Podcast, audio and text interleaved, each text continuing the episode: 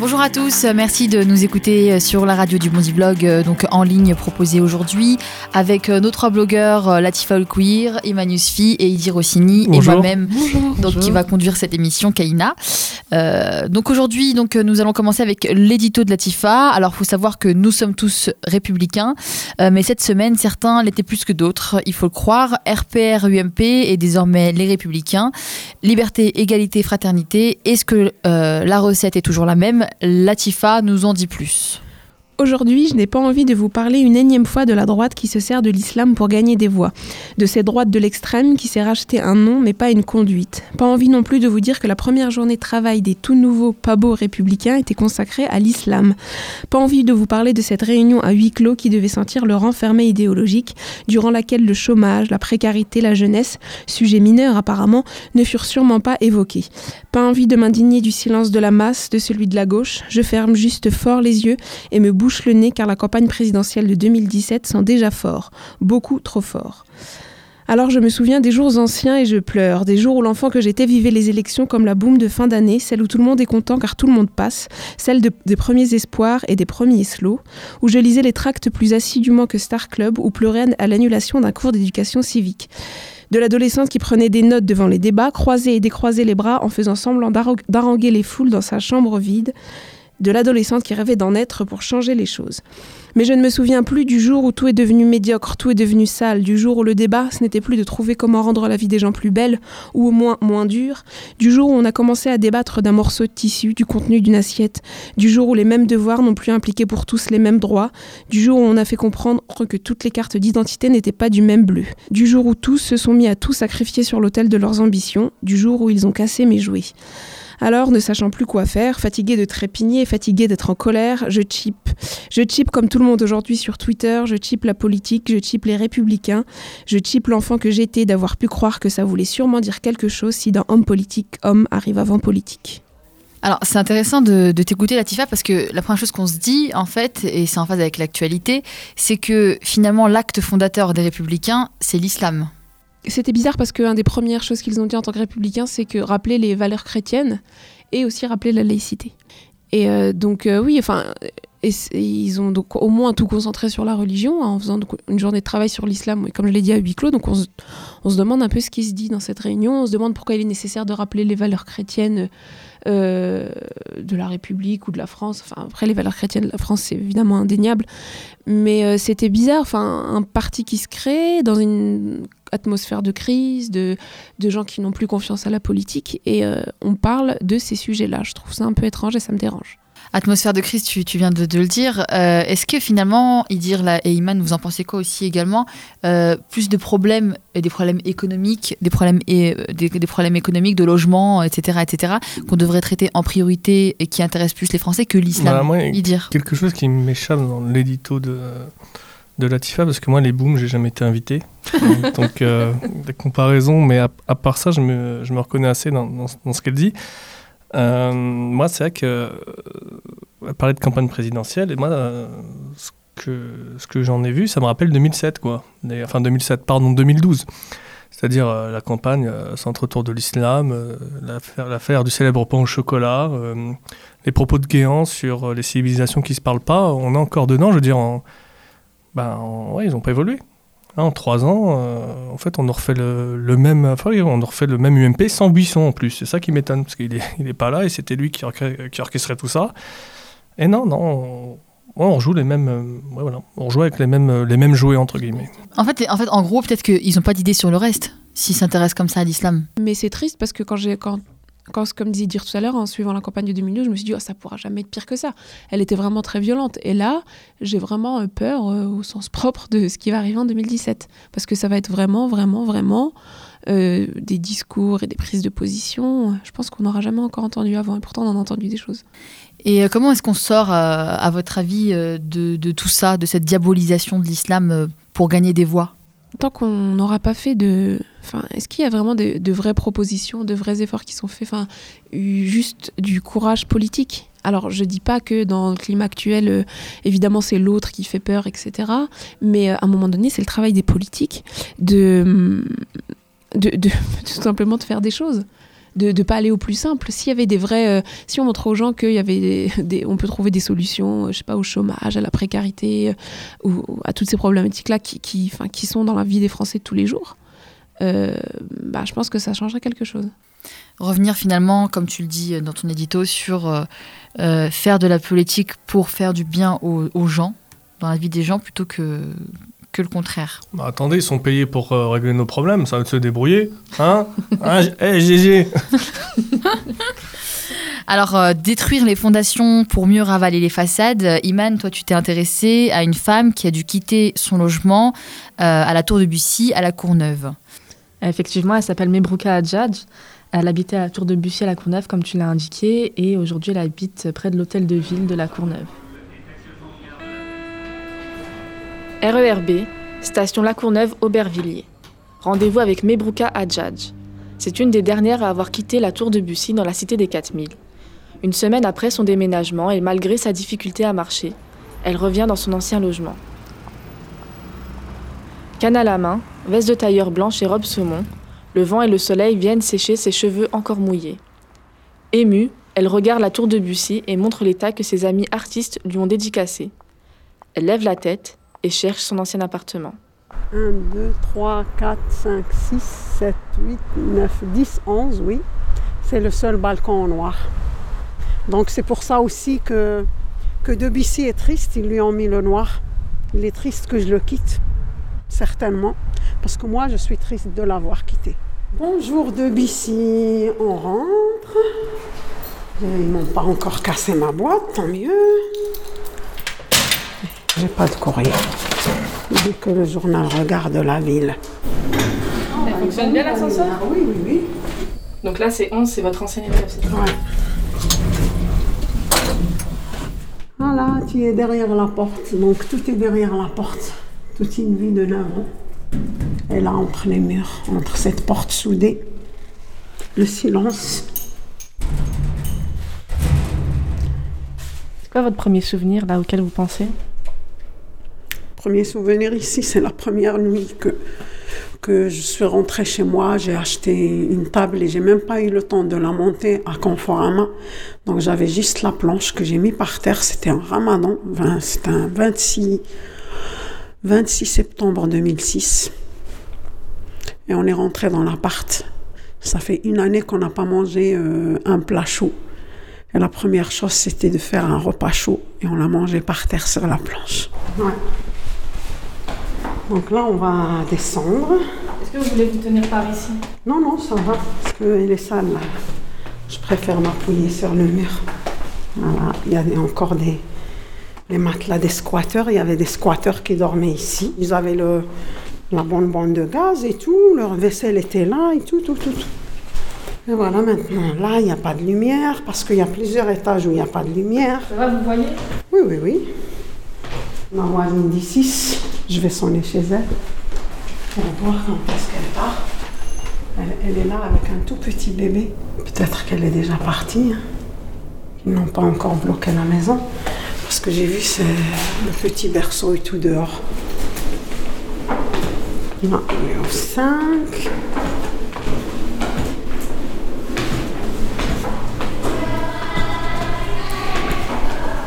C'est les voisins, ça? Je ne sais pas si c'est des voisins ou si c'est les enfants qui viennent s'amuser. Hein. Parce que des fois, les enfants du quartier viennent s'amuser ici. Ça sert à quoi en fait cette barre euh? Ben, C'est des, des, plastiques retournés avec une porte. Et c'est pour faire leur, euh, leur, leur, acte sexuel là-dessus. Ils ramènent des filles. Ils font des, des actes sexuels là-dessus. Hein. Alors, regardez, regardez le truc du préservatif. Hein. Donc, c'est, regardez les noirs. Donc en fait, les cages d'escalier, ça devient des urinoirs. Regardez les excréments, regardez dans quoi on vit. Et tout ça, on paye nos loyers et nos charges normales. Pour l'OD, parce que si on ne paye pas, ils ne nous relogent pas. Bonjour. Ça y est, on est parti. Ouais, ils sont mignons les petits enfants. Ouais. Vous avez quel âge? 9 ans 10 ans. 10 ans, d'accord. Mais je leur ai souvent crié dessus. Mais vous avez crié pour notre, pour notre plaisir. Moi, pour votre bien. Pour si votre... on sera tombé, on sera Voilà, pour votre sécurité. Parce que je veux pas qu'il vous arrive quelque chose, il y a des fils électriques arrachés et tout.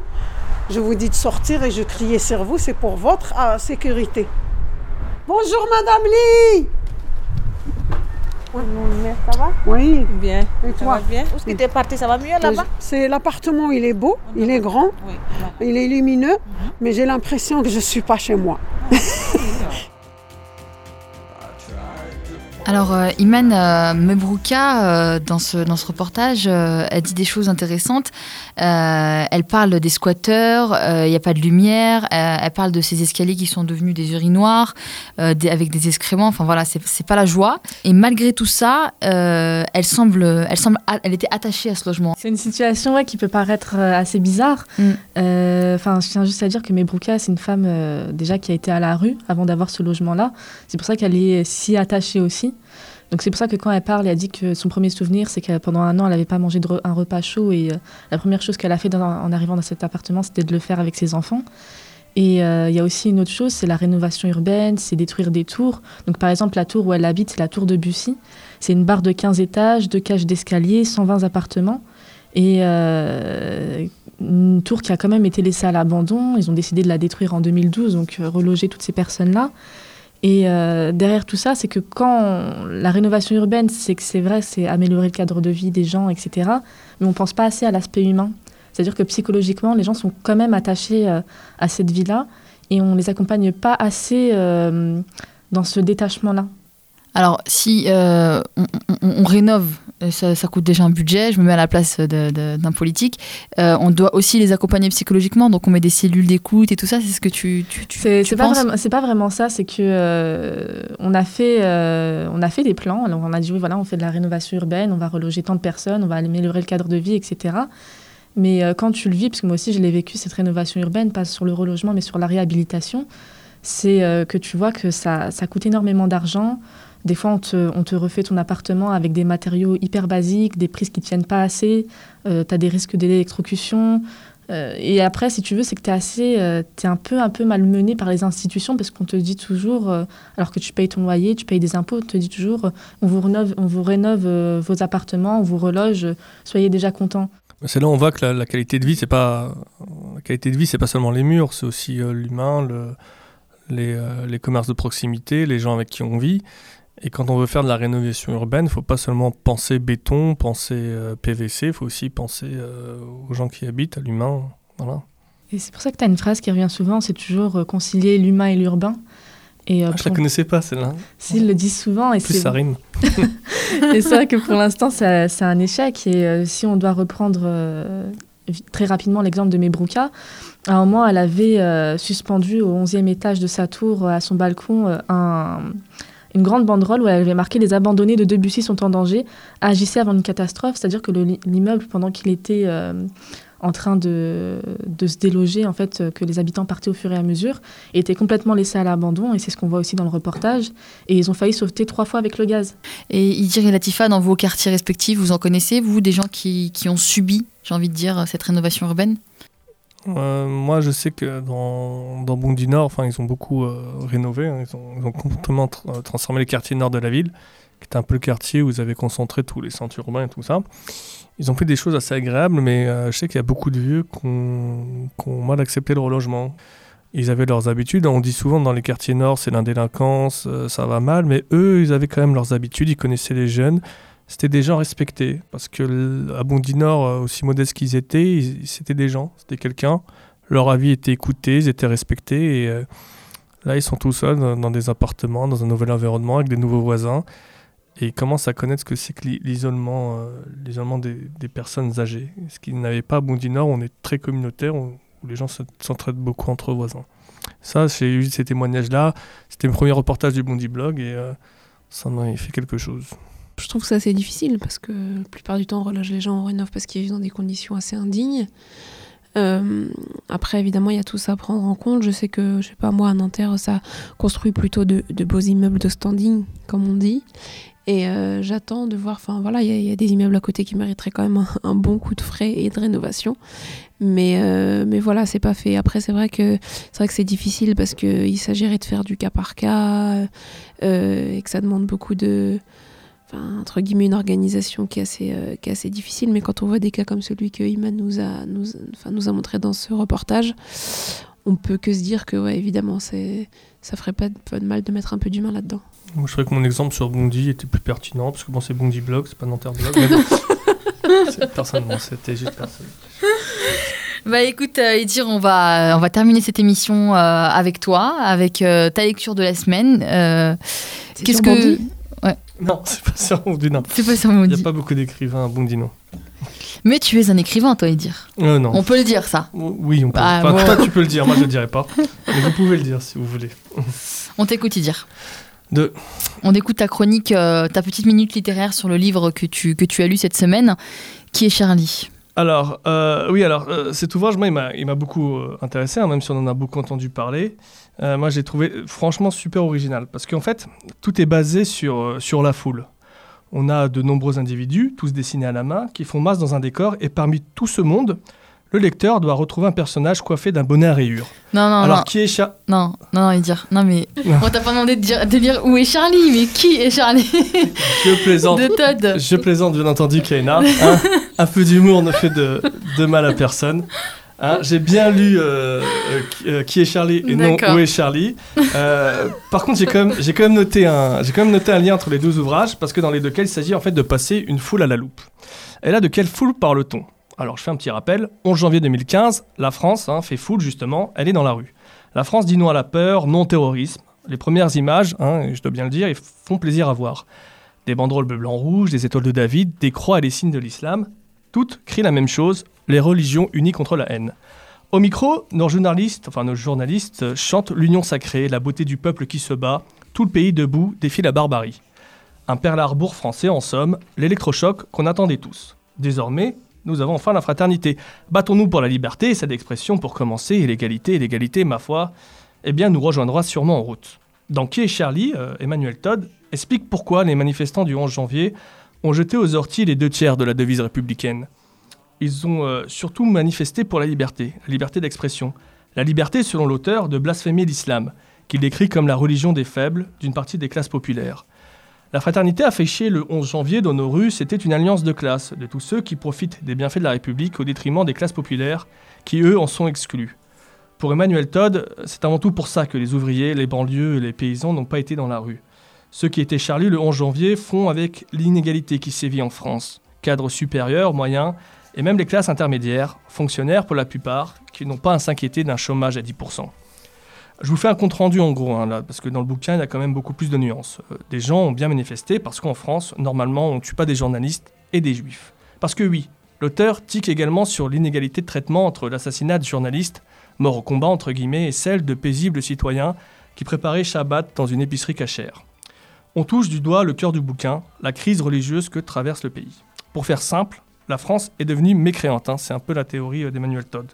Dans un pays où l'Église avait sa place, les athées pouvaient jouer en contre et se, se définir pardon, par rapport à cet adversaire.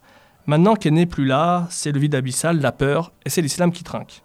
Mieux, les derniers bastions catholiques tombés dans les années 60 sont ceux qui ont été Charlie, enfin le plus, mais n'ont pas été cachers.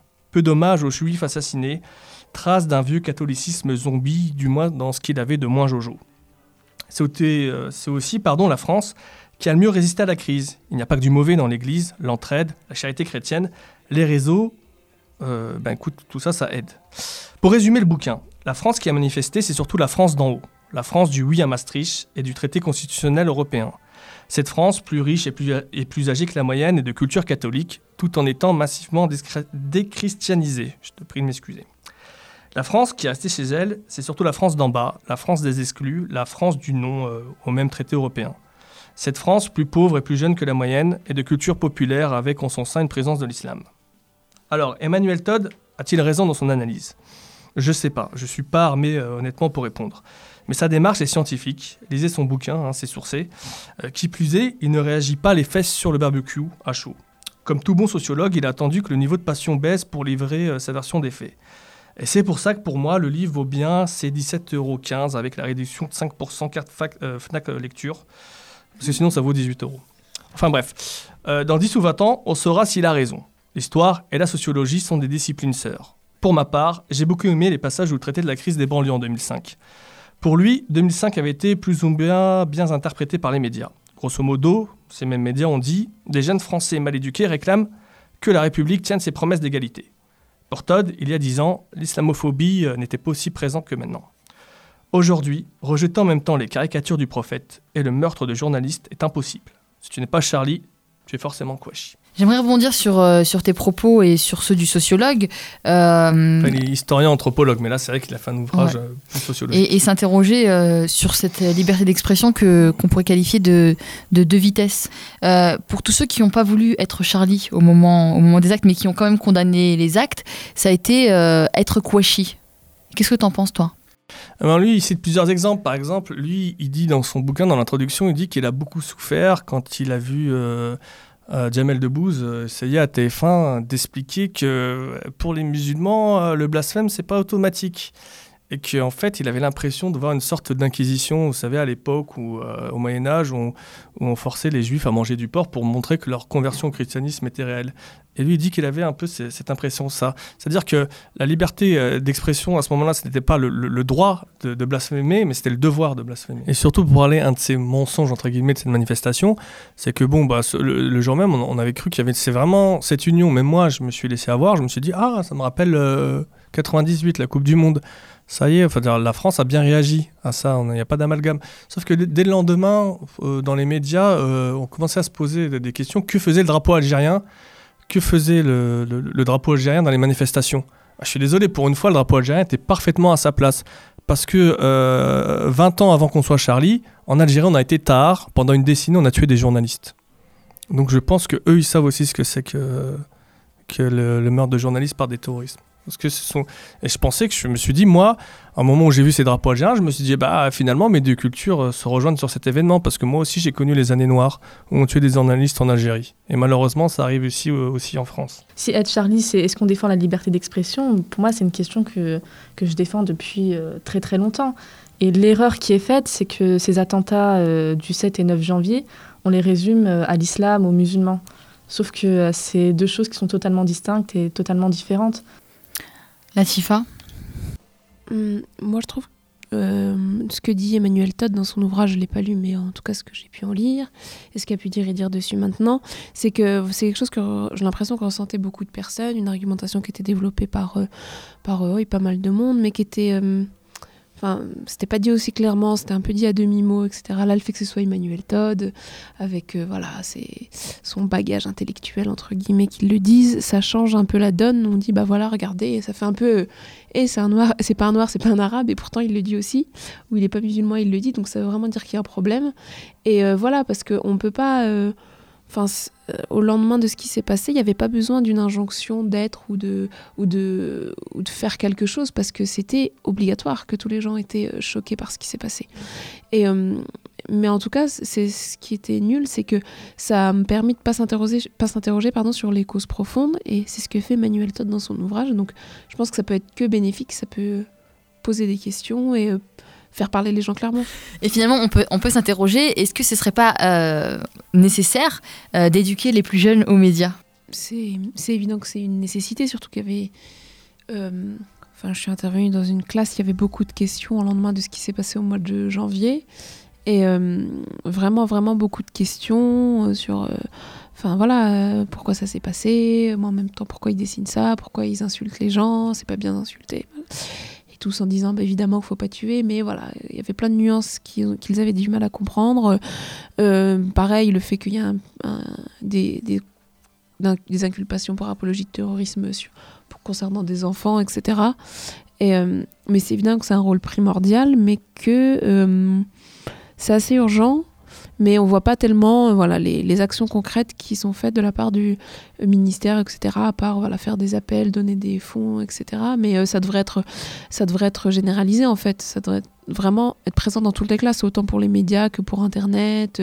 Enfin, voilà, de, quelque chose d'assez global, parce qu'aujourd'hui on peut pas. Voilà, les, les, gamins, ils sont toute la journée, je sais pas, le mercredi après-midi, là, euh, ouais, sur Internet, où ils voient passer des choses, ils voient passer des titres sans vraiment aller voir ce qu'il y a, ils savent pas euh, d'où ça vient, quelle source, comment les médias sont financés, etc. Donc, euh, une meilleure compréhension passe forcément par ça, de mon point de vue. Parce qu'il faut aussi comprendre, hein, il y, a des parents musulmans, leur plus grande crainte, c'est de voir leurs enfants aller à Daesh.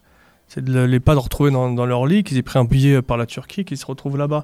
Donc ils sont pris entre cette peur, justement, de, du, djihadisme et aussi le fait qu'on leur tape dessus. On leur dit Ah, mais vous êtes aussi. Hein, euh, Charlie, vous n'êtes pas Charlie, tu vois. Il se mange, euh, il se mange l'enclume, le bâton, euh, le marteau.